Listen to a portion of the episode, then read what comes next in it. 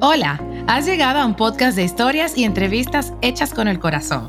Soy Francesca Guim y en cada episodio quiero compartir temas que te inspiren y te inviten a descubrir a mis invitados en otro contexto. Hola, hola, bienvenidos a un nuevo episodio de En otro contexto. Soy Francesca Guim. Muchísimas gracias por sumarte y por hacer clic una vez más. Hoy estoy acompañada de la autora del libro Mía, Suya, Tuya, una panameña que se llama Annie Skilson. No sé si lo pronuncié bien, ya me corregirá. Muy bien. Qué bueno, porque sufría. No está fácil. Annie tiene como misión eh, ayudar a las personas a alinearse con sus sueños. Eso me encanta, ¿eh? A través de sus talleres y de las conferencias y del coaching que, que ofrece, busca un poco así contagiar su hambre de vivir. Señores, eso suena demasiado cool. Yo tenía que invitarla. Bienvenida, Annie. Gracias, gracias. Estoy emocionadísima de estar aquí. Hermoso tu podcast. Muchas gracias. Digamos que el libro ha sido la excusa perfecta para que nos encontremos. Pero primero tengo que empezar preguntándote de dónde nace esa vocación para facilitar experiencias de transformación. Bueno, yo comencé en, bueno, me faltó ser lechera en esta vida porque fui desde diseño gráfico hasta todo lo que te puedes imaginar, pero mi vocación finalmente era educación. Entonces terminé en salones de clases y de ahí comencé un programa de un campo de verano para niños que en Panamá no había, entonces facilitaba y siempre como que yo tenía esta misión atravesada que, que cuando lo ves en el libro ya, ya lo, o sea, como que lo tienes, ya queda muy claro, pero el por qué, como que de dónde viene el, subconsciente, pues pero yo tenía esta misión de que yo quería que la gente sepa que es arquitecto de su propia felicidad, ¿sabes? O sea, tú no eres feliz por las cosas que te pasan, sino que tú diseñas la vida que tú quieres y tú eres... Y era tan sencillo como que un niño decía, esta actividad no me gusta, y era como, bueno, pruébala. Y al final del día, muchos, por ejemplo, pasaban niños que estaban como obligados en camp, y yo decía, mi amor, pero es que tú tienes la decisión de pasarla bien o pasarla mal. O sea, ya tú estás aquí, ¿sabes? Al final de las dos semanas tú puedes decir, la pasé bombas, hice miles de amigos, esto fue lo peor de mi vida, y esa decisión está en ti. O sea, el programa está listo, los materiales están comprados, los diseños, todo está listo, pero el que decide eres tú. Entonces, sí. esa era como esta vocación que yo tenía, pero en realidad la gente dice como, uy, qué paciencia los niños, tal, porque tenemos como 90 niños por temporada. Y yo, y yo decía, no, pero es que yo no trabajo con, bueno, amo, amo los niños, pero yo no trabajaba con niños, yo trabajaba con el staff. Ok. O sea, yo toda la vida mi trabajo siempre fue facilitar las experiencias de transformación para ellos. O sea, yo trabajaba porque ellos se pusieran en contacto con su versión más auténtica, con su luz, con, su, con sus sueños y, sus, y sobre todo sus, sus experiencias gatillantes. O sea, como que qué son esas cosas en tu pasado que son tus heridas, que cuando un niño es como desagradecido o merecedor o estas cosas que decimos, porque mi, mi público, o sea, mi público era como súper era como high tier, pudiente, entonces muchas veces le hacía como triggers al staff, ¿sabes? Claro. Entonces yo trabajaba mucho como, ¿qué tiene esto para enseñarte y cómo tiene esto para transformarte a ti? O sea, cómo tú ves tu relación con tus padres, con tu familia, con tu vida, y entonces logras decir para qué en vez de por qué este, este chico es así, y digo, ¿para qué? O sea, ¿cómo esto va a hacer de mi vida mejor? Entonces yo venía trabajando eso desde hacía años como directora de campamentos y en pandemia decidí dejarlo y comenzar un podcast y comencé a escribir el libro y no tenía nada que perder porque igual, o sea, sí, había mucha gente sin trabajo, pero también no estabas yendo a ningún lado, no estabas pagando restaurante, no estabas pagando nada. Entonces dije, en verdad, me eché al agua, cerré el campamento em, y comencé a hacer estas experiencias y me fui por el hueco del journaling y comencé a compartir mi camino de journaling y cómo eso ha cambiado mi vida y, y después, bueno, comencé con el libro, o sea, yo porque estuve todo el tiempo escribiéndolo, me tomó como dos años y cuando finalmente, ¿sabes? Ya lo compartí, la gente era como, ah, o sea, por eso que ya, sí. Ajá, esto es lo que ella está hablando. Ah. De esto que se trata. totalmente, totalmente. Y si es hambre de vida. Bueno, y un poco escuchando esa historia veo que a veces las cosas, pues sin planificarlas, a veces son, pues resultan mejor de lo que uno jamás se hubiese imaginado. Quizás si te hubieses propuesto eso, no hubieses terminado en el lugar que estás hoy día y haciéndolo de la forma en que lo haces. Sí. Lo cual me parece fascinante. Em, te quería preguntar, veo que practicas el journaling, que ofreces talleres o cursos o webinars, como lo queramos llamar. Y bueno, antes de preguntarte para qué sirve o qué son los beneficios, me gustaría que para las personas que no lo sepan, que nos cuentes qué es el journaling. Ok, mira, yo soy re fan de un libro que se llama The Bullet Journal, que es un libro de Ryder Carroll. Es muy fácil de acordarse porque tiene el nombre igualito al autor del, del país de Alicia en el País de las Maravillas.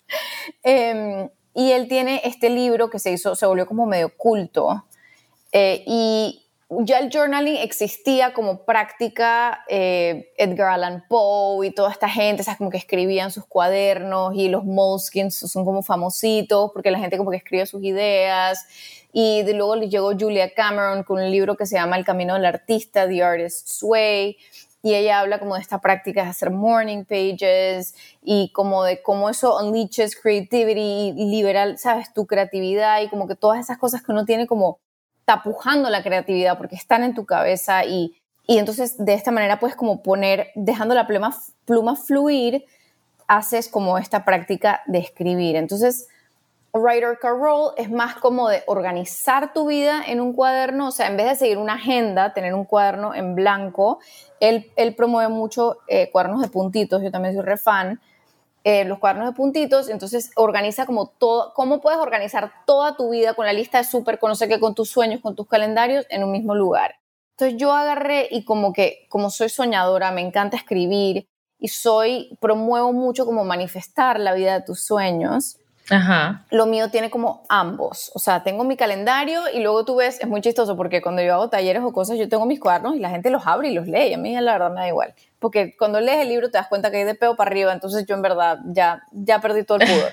Entonces, leen, el, leen mis journals y todo y te encuentras con que es como que está la lista de súper. Sí. Y luego, acto seguido, está la reunión con su satanito Rodríguez a las 4 de la tarde y luego viene como que mi hijo me acaba, no sé qué, y como que cuento todo, ¿sabes? Todo el, el, o sea, me ayuda como a sanar, a hacer las preguntas, a conectarme con mi espiritualidad.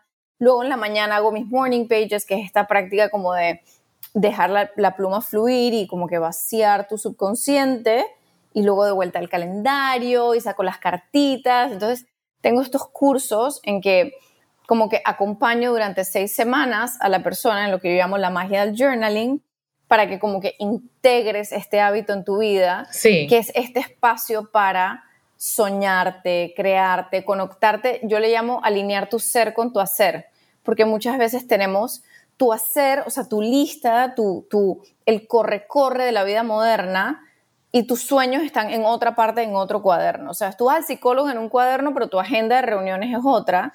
Y yo digo que todo tiene que convivir en un mismo lugar porque todo eres tú. O sea, tú tienes que tener tus sueños de, de ser, sabes, number three podcast no sé qué y, y llevar a tus hijos a, a, África, a lo que sea que tú los quieras llevar a viajes en un mismo lugar con la reunión de la tarde que tienes. Con, o sea, todo tiene que convivir porque todo eres tú. Claro. Y bueno, entonces eso es lo que yo trabajo, como ayudar a la gente a conectarse con su luz interior. Ajá y entonces de esa manera programar tu hacer, que no sea al revés, que no sea como hago, hago, hago y si me queda un espacio, soy, soy luz. No, tú eres luz y sueñas y a partir de cómo me quiero sentir hoy, diseño mi día. Claro, y me imagino que tiene que ser súper gratificante eh, acompañar a las personas en este proceso.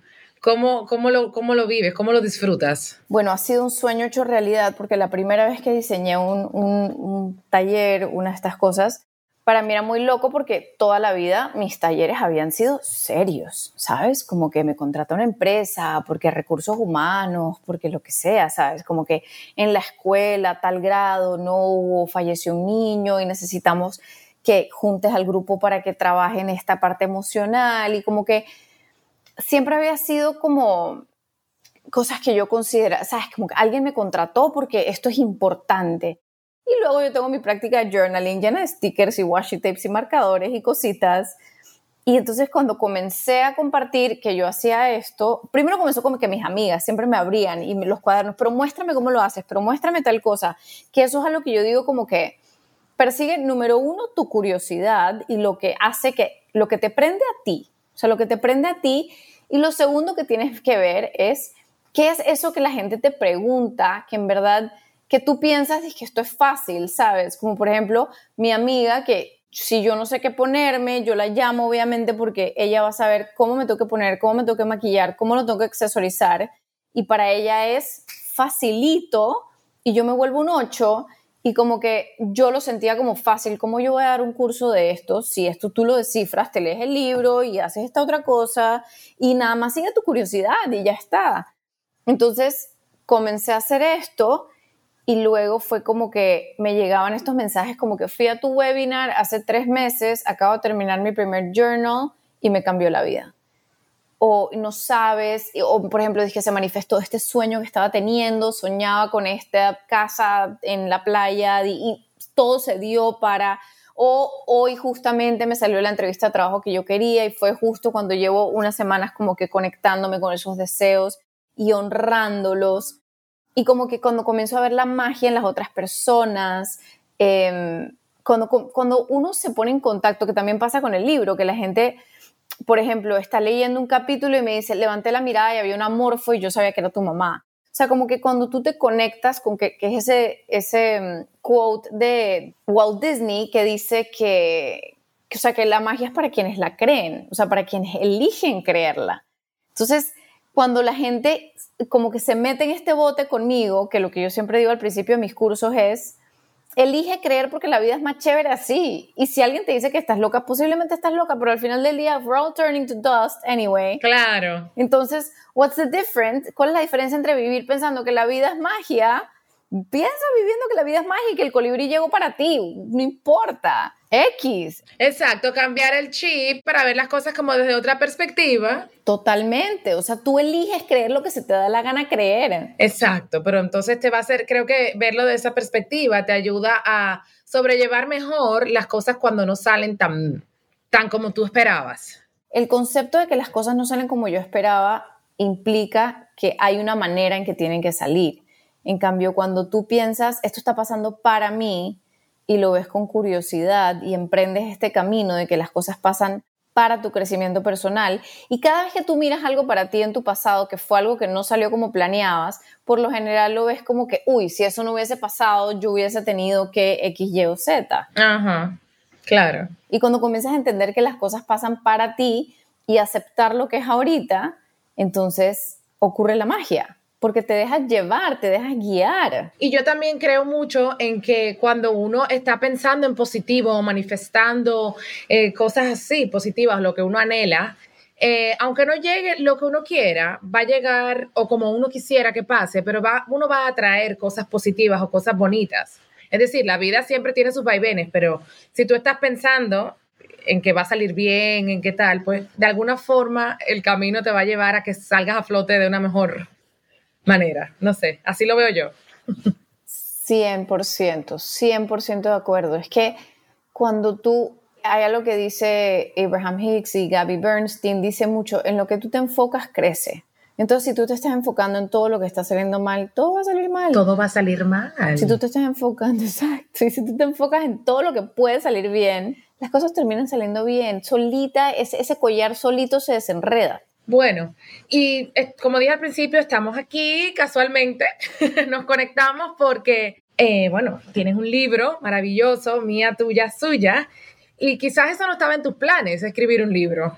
Es tu primer libro publicado, ¿correcto? Es mi primer libro. Es un libro que tengo atravesado desde hace 10 años, o sea, cuando estaba haciendo la investigación. 10 años. Sí, cuando comencé a investigar, eh, o sea, cuando estaba en el proceso de investigar todo el tema del asesinato de mi mamá, y me metí como en los cuadernos a encontrar las hojas que llené mientras hacía mi terapia o el, el, diario, el journal que me llevé cuando me fui a India. Me encontré que yo hablaba, dije, cuando escriba mi libro, cuando escriba mi libro. Ah, lo estaba manifestando en tu journal. Sí, exacto. ¡Qué fuerte! Exacto, es que el cuándo, el cuándo es, el cuándo es relativo. Sí, mira tú, mira tú. Te voy a confesar que cuando me llegó el pitch de este libro, yo leí así como que muy por encima, pero tu historia como que me atrapó. Dije, no, conecto con su manera de ver y tal y cual. Pero no fue hasta después, que yo como que leí bien y me, y me, me empapé y entendí que el libro era tan tuyo no, no, sabía que lo que me ibas a contar era en primera persona y quedé como un poco, me paralicé un poco y digo, Dios mío, ¿y ahora? ¿Cómo yo voy a hablar con Annie? Pero después, a medida que, te, bueno, te investigué un poquito, te estuve stalking un poco. Qué honor. Y, y entendí, digo, no, es maravillosa, es maravillosa cómo pudo transformar toda esta experiencia y, y mira que tenemos un rato hablando y todo lo que irradias es, es en positivo entonces, no sé, ¿en qué momento, te quiero preguntar, en qué momento tú decides o agarras las fuerzas para volcar toda esa experiencia traumática, dolorosa, tan fuerte que tú viviste en un libro y contárselo al mundo? Eh, bueno, en principio contar un poquito de que esta historia yo la tenía atravesada porque me cambió la vida, claro, o sea, el antes y el después, o sea, yo venía de la familia fotito perfecta con el perro, los cuatro hermanos, papá y mamá, mi mamá fue asesinada por un violador, ella defendiéndose de un violador en serie cuando yo tenía 13 años. Entonces, a partir de esa herida, y, yo soy de, soy de Panamá, em, en Panamá, o sea, hasta hace poquito éramos 3 millones de habitantes, acabamos de subir a 4. Eh, fue un evento muy grande, mucha gente se me acerca y me dice, yo me acuerdo dónde estaba en el momento que me enteré, y siempre es lo de tu mamá. Oh, wow. Em, siempre como que por ejemplo, mi madrastra, que no nos conocía, en ese momento me cuenta cuando, cuando su socia le contó y juntas se sentaron a llorar en las escaleras del, del, edificio donde trabajaban. O sea, fue una historia que impactó en Panamá y nosotros quedamos en el ojo del huracán. O sea, nosotros quedamos como en el ojo de la tragedia, como lo que yo llamo en el libro el pobreciteo, como que queda en el ojo del pobreciteo. Y yo no tuve la fuerza para ni lidiar con que faltaba mi mamá, ni lidiar en la forma en que murió, ni lidiar con el pobrecito. Entonces yo simplemente traté de hacerme invisible, me hice la que todo está bien, todo está bien y ya. Entonces a los 24 años mm, me estrelló la vida en la cara y decidí comenzar un proceso de terapia y afrontar la herida. Como decía yo, abrir la herida, sacar la bala y dejar que como que cogiera airecito. Y fui a terapia, después terminé en Costa Rica con este proceso de coaching y luego en India y luego me sentí como súper sanada, armé mi negocio, mi, mi familia y, y, todo lo sentí como picture perfect y como que ya listo, perfecto. La, yo, mi ego me decía un montón que yo pues ya yo, ¿sabes? Ya yo me la, ya tengo todo súper comprado, mi ego estaba como que, muy bien, estrellita contigo. Y en la pandemia em, estaba escuchando el libro de Elizabeth Gilbert, Big Magic, y que eh, para el que no se lo haya leído es eh, porque dice como que para la gente que quiere vivir una vida creativa, pero en verdad una vida creativa puede ser como preparas tu almuerzo, o sea, cualquier cosa, ¿me entiendes? Y ella decía como que los espíritus de la creatividad te visitan y cuando tú no les paras, se van. Entonces, yo me acordé de aquella vez cuando yo había escuchado, había sentido las primeras líneas de mi libro, hacía 10 años, pero dije, no, no, yo lo escribo después y como que no tuve la fuerza para sentarme a escribir. Y en alto, en la ducha, dije, si ustedes me visitan de vuelta, no importa si yo esté en un taxi, en la ducha, en lo que sea que yo esté haciendo, yo me paro y yo escribo, se los prometo. Y me pasó que estaba en, estaba a punto de dormirme, ¿sabes? En ese limbo entre sueño y estar despierta, me llegaron las primeras líneas del libro. Esto fue como al mes de estar escuchando Big Magic. Y dije, no, no, sigo mañana. Y después dije, no, yo lo prometí. Exacto.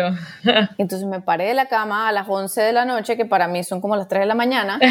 Me paré de la cama y me senté a escribir. Y, y nada, se me derramó la historia. Y al principio yo sentí que yo estaba contando la historia de lo que ya yo sabía.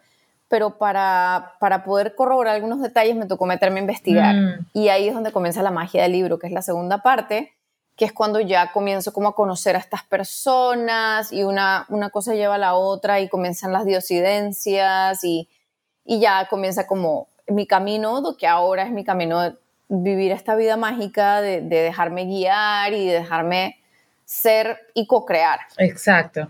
Bueno, y mientras te escucho, digo, bueno, será, porque tenía pendiente preguntarte que cómo, cómo lograste superar esto y cómo transformarlo pero se me ocurre mientras te escucho que, quizás te ayudó, eh, o sea, el hecho de enfrentarlo, enfrentar esa, esa, realidad, porque me dices que por mucho tiempo estuviste como poniendo pañitos de agua tibia, como que picture perfect, todo está bien, yo soy fuerte de afuera para adentro, pero hasta que llegó un momento en que la realidad te dijo, no, o sea, este dolor está en ti o esta situación está en ti y quizás me imagino que fue bien doloroso tener que ponerte a investigar y repasar todo y revivirlo y revivirlo, pero tal vez eso te ayudó un poco a sanar o a poder sobrellevarlo como lo sobrellevas hoy, porque es un dolor que vivirá contigo, pero me refiero, cuando hablo de sanar, eh, será, será que aprende uno a, a, vivir con, ese, con esa tristeza o uno realmente puede sanar. Ahora tengo tantas preguntas, Ani.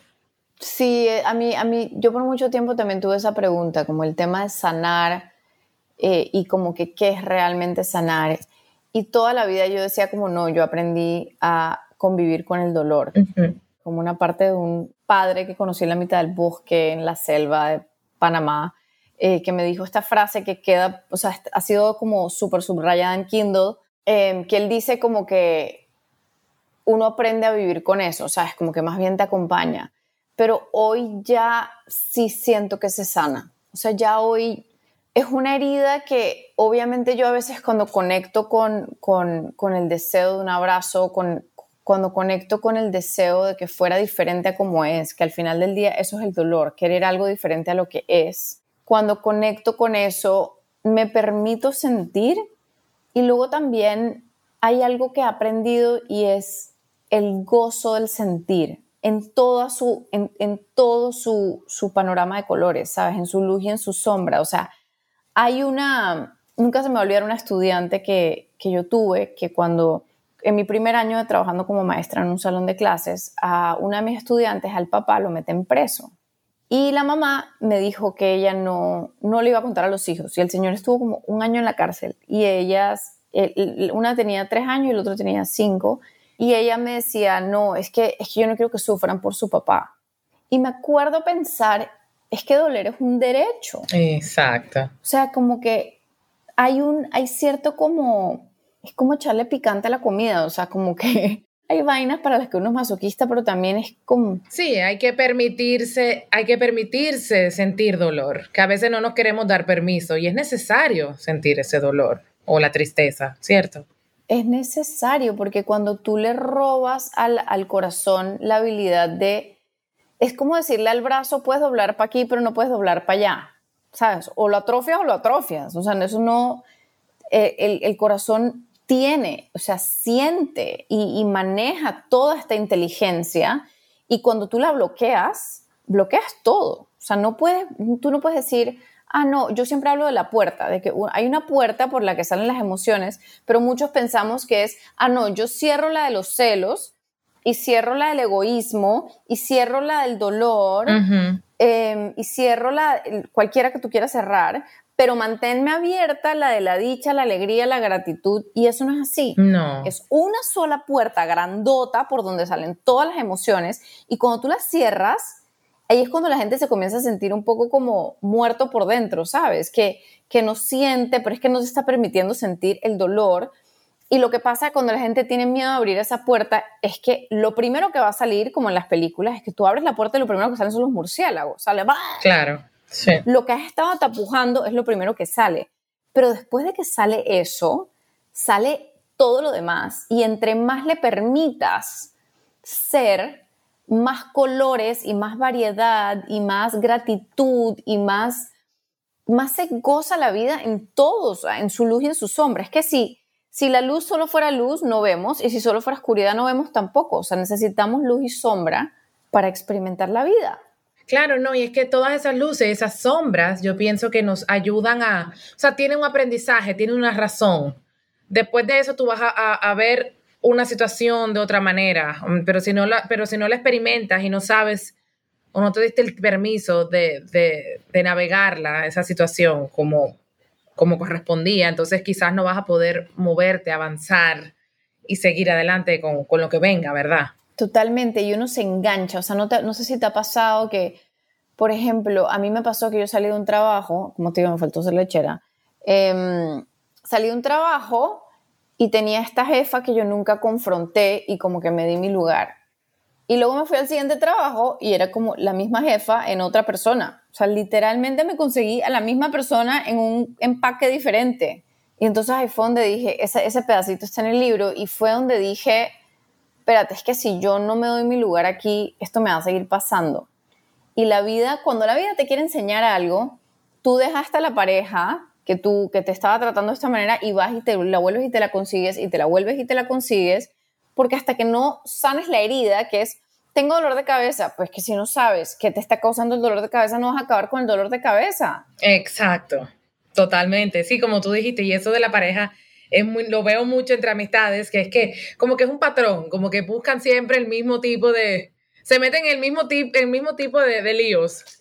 Totalmente, totalmente. Pero es por eso que tú dices que tal vez no han logrado descifrar o identificar qué es lo que no está bien o qué es lo que quieren evitar, sino que se dejan llevar, no sé qué será. Eso es un tema de estudio.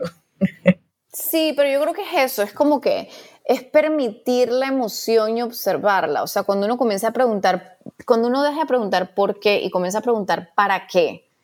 O sea, ¿para qué me está pasando esto una y otra vez? ¿Qué me quiere enseñar? Y comienzas a hacer las preguntas, y eso es uno de los ejercicios de journaling que trabajamos, es que comienzas a lanzar estas preguntas, no elaboras, no haces nada, nada más escribes en tu cuaderno, en la mitad del día estás en la reunión y pasó tal cosa, y escribes y bajas a papel ¿para qué me está pasando esto? ¿Yo por qué me tengo que aguantar esto? O sea, ¿qué tiene esta persona, que es mi piedra en el zapato en el trabajo, para enseñarme a mí? ¿Cómo voy a crecer yo a partir de esta persona que me gatilla todo?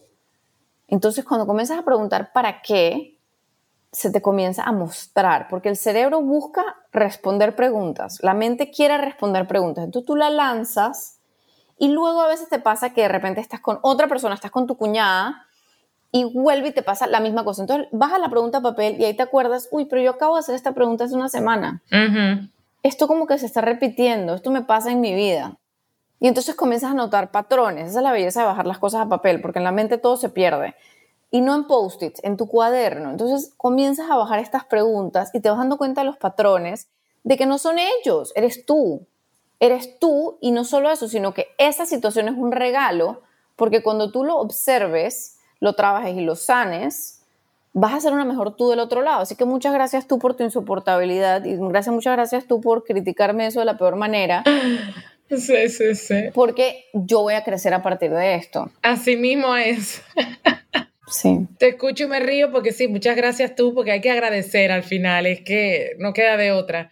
Pero sí es verdad que es un trabajo, es verdad que cuesta, o sea, no, no es tan fácil identificarlo. Así que cualquiera que nos esté escuchando tampoco se, se, frustre si ve que no le está funcionando. Es que hay, que hay que darle un chance, hay que de verdad trabajarlo. El journaling definitivamente es una herramienta que me está pareciendo, me quiero unir al journaling. O sea, estoy ya como considerando que voy a buscar una libreta. y me voy a empezar a... Es un regalo, te lo juro, o sea, es una cosa... Porque sabes que, aunque yo no he hecho journaling así a full, sí es verdad que, que yo me di cuenta que cuando yo escribo, yo a veces cojo, por ejemplo, tengo un proyecto y cojo una libreta y esta es la libreta del podcast. Entonces yo ahí voy escribiendo, anotando ideas, anotando eh, las cosas que quiero hacer en un determinado día, la lista de los invitados que me gustaría tener, ta, ta, ta, manifesting un poquito allí. Pero eso me gustaría adaptarlo. Perdón, cuando hago eso soy mucho más productiva y como que me fluye mejor el ritmo de, de todo. Entonces creo que si, me, si lo, lo, adapto en general a mi vida, no solo a, un proyecto o al podcast, me va a ir mejor, va a fluir todo más. Y lo voy a poder interiorizar mejor, porque al escribir uno, uno está como reflexionando, ¿verdad? 100%. Hay algo que pasa con la pluma a papel y no es escribir en la computadora. O sea, por ejemplo, de los capítulos más fuertes que yo tuve que escribir para mi libro, comenzaron en el papel y luego como que cuando ya cogía el ritmo me pasaba a la computadora y es que hay algo mágico que pasa entre la pluma y el papel. Y no sé qué es, pero yo estoy lanzando esa pregunta porque ahí hay algo. No, bueno, la iremos descubriendo. La lanzas ahí a ver qué. Y si alguien nos está escuchando y, y, ha identificado qué puede ser esa magia que se da con el lápiz y el, con el papel y el, y el lápiz, cuando uno trans, transcribe, nos lo cuenta para uno saber. Me escribes. Ani, entonces, vamos a ver. Eh, antes de dejarte ir, mía, tuya, suya digamos que el propósito también va un poquito por ahí. Cuando, cuando decidiste ya escribirlo, quisiste como, aparte de contar tu historia, ¿tenías un propósito? De que la gente se identifique. Yo no sabía que yo lo iba a publicar. Ok, ok. Entonces yo comencé escribiéndolo porque parte de poder lograrlo, para poder callar al ego y dejar el corazón abrir, porque el, el ego y el corazón a veces entran como en batalla, ¿sabes? Porque uno no puede, cuando lees el libro te das cuenta que es salvaje, salvaje. O sea, yo hablo es muy a calzón quitado. O sea, nadie en su sano juicio contaría las barbaridades que yo cuento si, no, si, si piensas que lo vas a publicar. Entonces yo cuento muy a calzón quitado todas las historias de la familia, mis hermanos, cuando se metió el papelito por la nariz y que se puso pestoso por una semana. O sea, sabes, como que está como tejida la vida de familia y como lo chistoso de la vida y como la humanidad compartida con todo el camino este que sí es doloroso, pero tiene como dolor con risa, ¿sabes? Es uno de estos libros, la gente me dice, me lo termino en ocho horas, me lo terminé en diez horas, me lo termino, ¿sabes? Porque como que tienes estos descansos entre llanto y llanto por la risa y creo que lo, lo, lo pude lograr a partir de no pensar que lo iba a publicar porque salió desde lo más auténtico de mi corazón. Y eso dice Elizabeth Gilbert en Big Magic. Dice como que por favor ahórrale a la humanidad por favor, ahórrale a la humanidad el favor que nadie te ha solicitado de ayudar a las personas. Como que tú haz lo tuyo, ayúdate a ti y ayudándote a ti va, o sea, va a haber gente que va a resonar con tu historia y que le va a ayudar a ellos. Y así ha sido, o sea, como que gente me escribe como que gracias a tu libro me llevé a mi mamá de viaje y esto y lo otro, gracias a tu libro entendí mi relación con mis hijos o lo que sea, ¿sabes? Como que hay gente que me ha dicho unas cosas de herida de ellos como que yo era como, ah, wow, tú leíste eso, ¿sabes? Como que tú interpretaste. Tú interpretaste, claro. Claro, y cada cual lo hace suyo, por eso es que se llama mía suya tuya, porque al final, y es una de esas cosas que es difícil ponerle un nombre, fue difícil ponerle un nombre a un libro que entiendes cuando lo terminas de leer, pero es que cuando lo terminas de leer se hace tuyo. Y y es tuya, o sea, tu historia, Francesca, es mi historia y todos somos una sola cosa y por eso todas las historias son humanidad compartida. Y, y, creo que eso es como que al final del día no, mi objetivo no era ayudarme, o sea, era puramente egoísta, querer sacarme esta historia del pecho y terminó, y terminó siendo the gift that keeps on giving, o sea, esto es el regalo que no para de dar porque ¿sabes? Ese compartir de personas que lo han leído, que les gusta y que, y que así sano más yo, ¿sabes? En lo que otra persona destraba algo, destrabamos todos juntos. Bueno, un poco lo que decíamos al principio, que quizás a veces cuando uno no, no planifica las cosas, o sea, no era lo que tal vez pensabas, tú lo querías escribir, como dijiste, egoísticamente, pero al final tuvo una, un resultado muchísimo más satisfactorio, gratificante y más grande de lo que tú quizás pensaste ever. Así que me encanta. Y Ani, mientras he hablado contigo, pienso, caramba, todo lo que me has contado, todos los proyectos que, que estás realizando, que si el libro, que si los talleres, que las sesiones de coaching, todo tiene mucha intención. Tú le pones mucha intención y tiene mucho, mucho sentido. Y precisamente tienes un podcast que se llama Con Intención. Quería que me contaras también de eso. No podemos irnos sin, sin mencionarlo. Te amo, gracias. Con Intención es, es un popurrí es un gran popurrí porque, sabes, es como tu salud con tu intención. Comenzó siendo crianza, yo dándome tumbos contra las paredes en pandemia con mis hijos y buscando una excusa para entrevistar profesionales. Entonces, al principio te puedes dar cuenta que es como 20% vida, 80% crianza. Y cuando más entrevistaba gente como, ¿cómo hago para que mis hijos aprendan del dinero X? Y era como, no, es que sanas tú tu relación con el dinero y luego naturalmente ellos tal cosa. Entonces siempre era como así, ¿cómo le enseño a mis hijos sobre su desarrollo sexual, por ejemplo? Y entonces salía tú como, tú tienes que tener una buena relación con tu cuerpo, con tu sexualidad, y entonces a partir de ahí tal. Entonces como que me di cuenta que en verdad, y por eso en el, en el collage, que es la portada del podcast, dice, me crío para criarlos, porque al final del día como que ponerle intención, que es lo que yo hago con, a través del journaling, como ponerle intención a cada experiencia, por ejemplo, ponerle intención a este viaje a Miami, o sea, ¿por qué vine acá? ¿Qué quiero sentir? O sea, ¿qué quiero sentir en esta experiencia? Y yo le pongo esa intención a las cosas y entonces fluyen más, porque ahí puedo también, Porque otra cosa que tiene ponerle intención a las cosas es que te perdonas más. Porque, por ejemplo, si mi intención hoy día es responder en lugar de reaccionar con mis hijos y hoy la barré y pegué tres gritos, pues reevalúo en la noche y a la mañana siguiente vuelvo y ajusto, o sea, vuelvo y me apego a mi intención. O sea, no es como que lo tengo que hacer, es mi intención. Wow. Y bueno, así fue. Me encanta. Así que bueno, me, bueno, me voy a repetir, pero me encantó conversar contigo de manera virtual. Ojalá que algún día nos encontremos en persona, nos tomemos un cafecito. Y muchísimas gracias, no solo por tu tiempo, sino por, por un poquito ayudarnos o inspirarnos a vivir la vida con más intención. Gracias por atreverte eh, y por agarrar esas fuerzas para compartir esta historia mía, suya, tuya. Te deseo muchísimos éxitos. Ojalá que, que esta historia siga transformando vidas y te siga trayendo mucha alegría. Gracias, gracias, gracias. Ya, me puse muy cursi. Yo soy recursi. Eso se pega.